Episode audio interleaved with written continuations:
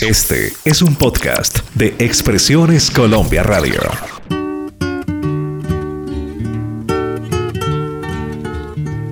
Bienvenidos a Hablemos de, un encuentro con las artes y sus protagonistas. Desde Madrid, para los oyentes de Expresiones Colombia Radio en todo el mundo, les saluda Roberto Pérez.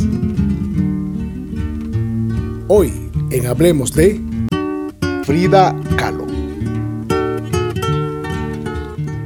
En el año 2002, apoyada en la obra escrita por Hayden Herrera, Salma Hayek produce y protagoniza la película Frida Matices de una Pasión, una visión de la vida y obra de un personaje singular dentro del arte, la pintora Frida Kahlo.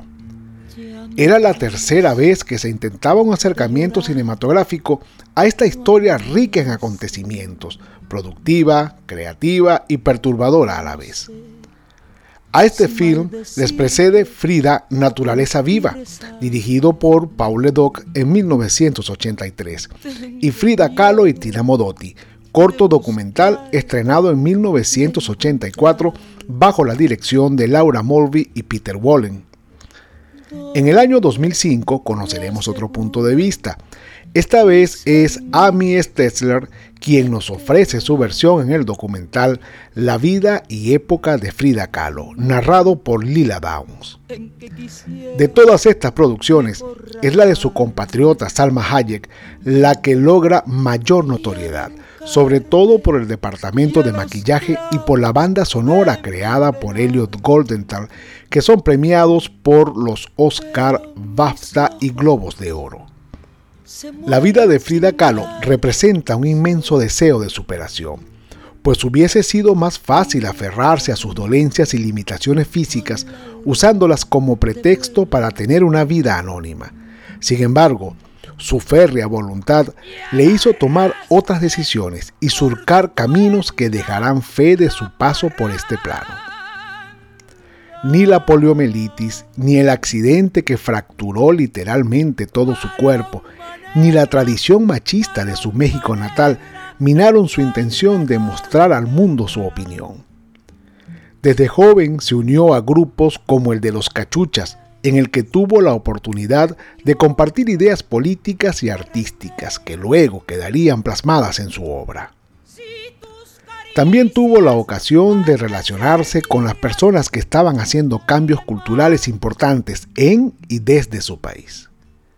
Sus autorretratos son piezas que al verlos como unidad describen algunos momentos importantes, pero al observarlos como obra conjunta funcionan como si de la redacción de un guion cinematográfico se tratara.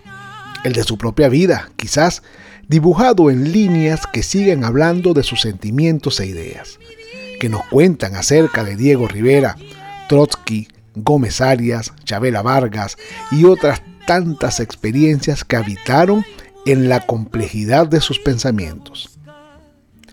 Sus pinturas han sido expuestas en museos de renombre tanto en América como en Europa. Hoy día, en muchas partes del mundo, se sigue estudiando la forma en la que Frida Kahlo dejó testimonio de su existencia.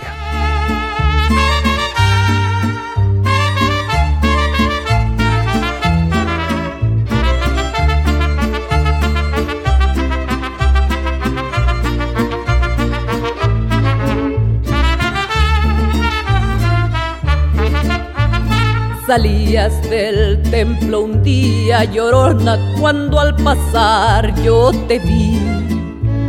Salías del templo un día llorona cuando al pasar yo te vi.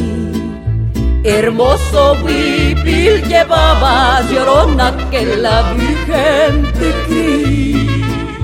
Hermoso huipil llevabas llorona que la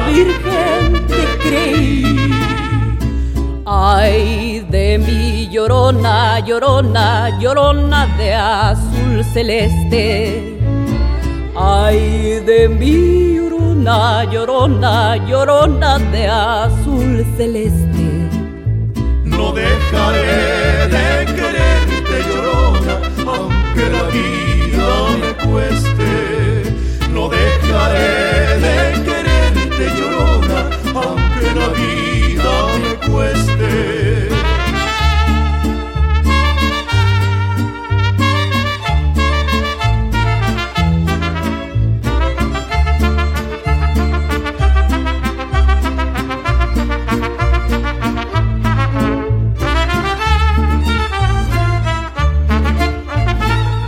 me dicen el negro llorona, negro pero cariñoso.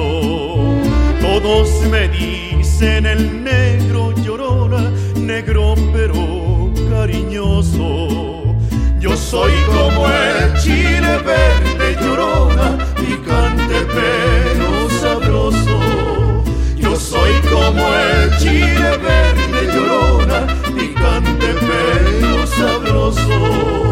Y hasta aquí hablemos de un encuentro con las artes y sus protagonistas. Desde Madrid, para los oyentes de Expresiones Colombia Radio en todo el mundo, se despide Roberto Pérez. Hasta una próxima ocasión. La información de interés desde Colombia para el mundo. www.expresionescolombia.co